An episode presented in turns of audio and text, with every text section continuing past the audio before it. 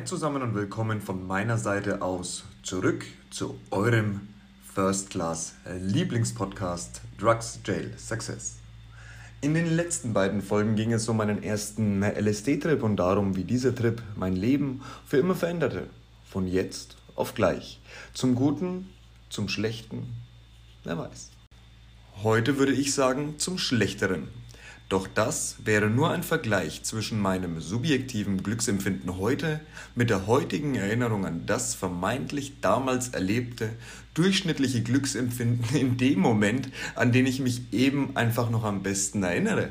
Den einprägenden, weltbilderschütternden ersten Filz mit einem Lysergsäure-Diethylamid-Derivat.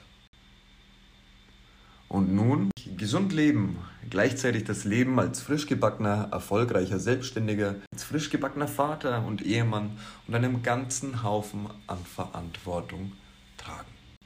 Wir streben ständig nach Klarheit, Erleuchtung, Wissen und Bewusstseinserweiterung. Doch was ist das eigentlich?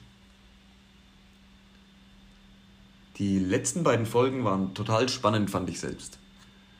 Thema LSD. Also wenn du jetzt hier bist in dieser Folge und die letzten beiden nicht gehört hast, hör dir erst die beiden an.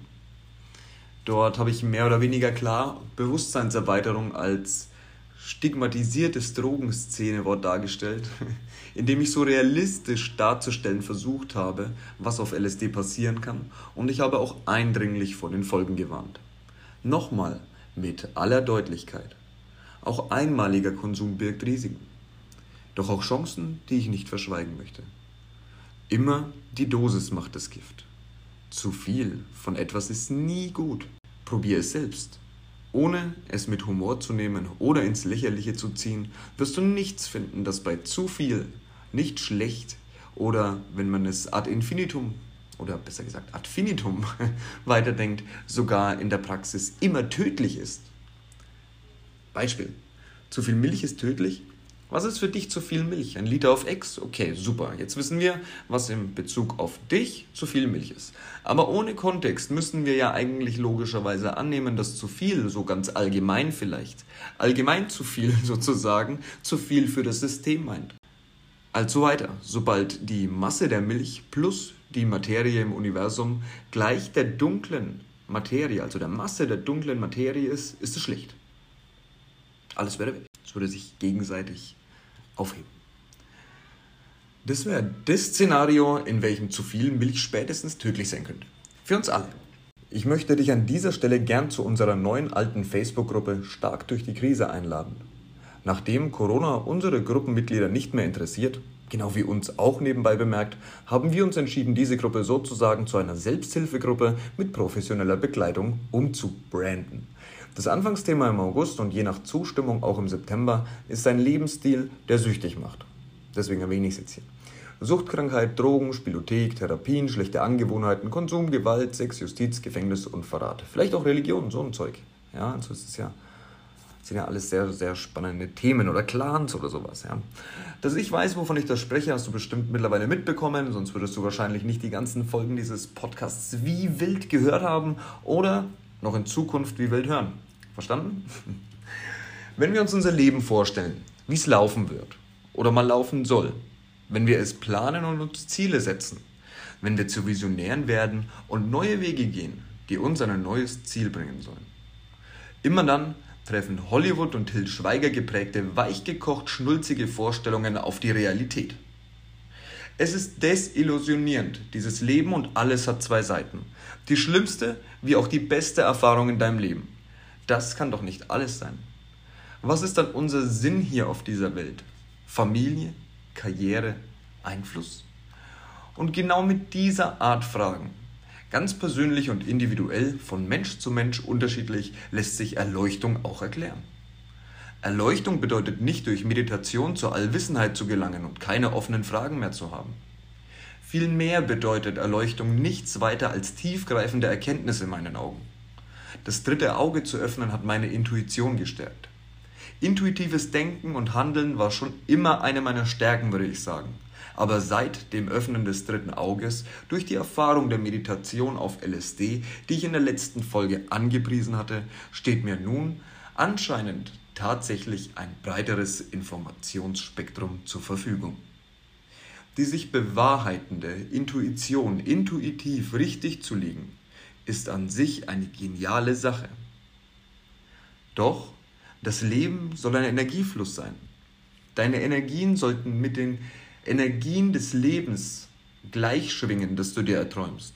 Nur dann kannst du es auch real machen. Hört sich erstmal sehr esoterisch an, ich weiß. Aber, dass man das anzieht, was man aussendet, lässt sich wohl nicht von der Hand weisen. Placebos lassen sich nicht mehr von der Hand weisen. Man kann sie mittlerweile sogar in der Röhre sichtbar machen. Sei nicht so blockiert spirituellen Ansätzen gegenüber.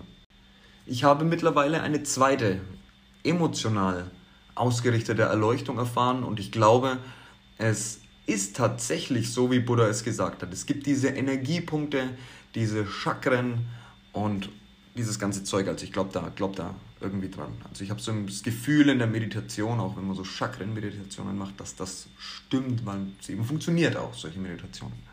Und jetzt, wenn wir zur Energie kommen, kommen wir auch zum Problem, dass diese auf bewusstseinserweiternden Substanzen erzwungenen Bewusstseinserweiterungen haben. Erleuchtung und Erkenntnis sowie Entwicklung erfahren wir im Leben immer dann, wenn wir persönlich bereit dafür sind. Bei bewusstseinserweiternden Drogen ist es anders. Sie sind der Schlaghammer der Tür, die vor den Momenten der Erkenntnis oder der Erleuchtung steht. Aber diese Tür steht dann nicht einfach so. Natürlich nicht, sondern sie steht aus gutem Grund da. Und nun komme ich mit einem LSD-Trip ums Eck und trete diese Tür sprichwörtlich ein. Glaubst du mir, wenn ich dir sage, dass das meine ganze eigene Energie so auseinandergerissen hat und auch wieder zusammengesetzt hat, aber anders, weil das Energielevel, das du nüchtern hast, niemals bereit für diese Erfahrung gewesen wäre, denn dazu hätte ich jahrelange Meditationspraxis üben müssen. Und sogar dann schaffen das die wenigsten. Mein Leben hat sich seitdem nicht zum Besseren gewendet.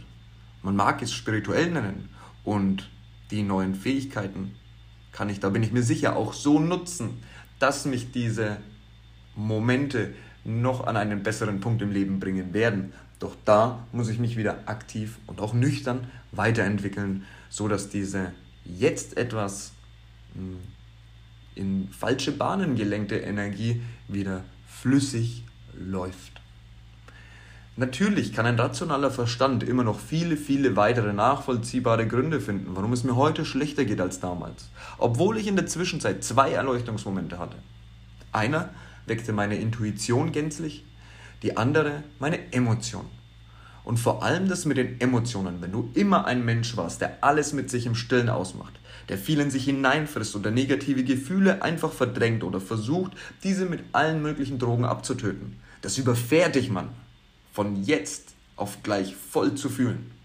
Die zweite Seite der Medaille, die für mich jetzt eher die positive ist, ist, dass ich seitdem manchmal bei Entscheidungen nicht nur diese Intuition habe, so okay, diese Entscheidung sollte ich treffen, sondern diese Intuition noch von einem Gefühl begleitet wird.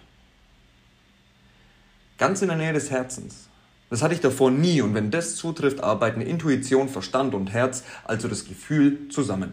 Ich kann mir also vertrauen, was meine Entscheidungen angeht und kann mir deshalb ja, mehr Passivität leisten, kann mich mehr treiben lassen, ich kann auch mal entspannen, ich muss nicht mehr alles zerdenken. Meine eigenen Fähigkeiten bedeuten einen kleinen Teil des Urvertrauens zurückzuerlangen, der im Laufe meines Lebens verloren gegangen ist. Eine weitere unerschütterliche Säule zu haben. Meine Fähigkeiten, die mich immer wieder aufstehen und gewinnen lassen. Auch mein Gewinner-Mindset was ist Erleuchtung für dich? Stell dir doch auch mal diese Frage. Beantworte sie einmal aus dem Bauch heraus, ganz pauschal, und dann nimm dir einmal die Zeit, die Frage, was wäre für mich denn eine persönliche Erleuchtung? Was würde ich mir wünschen? Zu stellen und zu beantworten. Die Antwort kannst du gerne an unsere Mailadresse podcast.firstclasscoaching.gmail.com senden. Dann können wir uns gern darüber privat auch unterhalten. Erleuchtung bedeutet auch inneren Frieden auch wenn ich davon aktuell leider weit entfernt bin. Also würde ich sagen, ich hatte erleuchtende Momente, aber erleuchtet Nein, das bin ich nicht. Und diese erleuchtenden Momente waren keine große Leistung. Persönlichkeitsentwicklung, klar. Meditation, mein täglich Brot auch irgendwie, gepaart mit bewusstseinserweiternden Substanzen. Wow! Aber es hilft, wie man sieht. Der Erfolg gibt mir recht und entkräftet automatisch jede üble Nachrede vom ehemaligen Drogenfreak. You can hate me now, aber so ist es nun mal einfach. Deshalb sind auch diese Art der Drogen nicht zwangsläufig gut, aber auch eben nicht zwangsläufig schlecht. Ich denke, wir leben in einer Zeit, wo man diese Aussage ohne Shitstorm in den Raum stellen kann und erwarten kann, dass sich, wenn schon Meinungsbildung, das Gegenüber aber auch differenziert Gedanken macht und nicht nur einseitige Informationen sammelt oder zulässt. Wenn es verantwortungsvoll ist, einem persönlich weiterhilft, man es einfach nur verträgt, es einem Spaß macht oder vielleicht sogar einen medizinischen Zweck erfüllt, dann sind Medikamente, Betäubungsmittel und somit auch Drogen eher Segen als Fluch. Schaut man in die Blogs hier, in den größeren Städten, auch Nürnberg, bei mir ums Eck oder gar nach Amerika, sieht man sie aber auch hier. Die zweite, viel offensichtlichere Seite der Medaille mit der Prägung Drogen.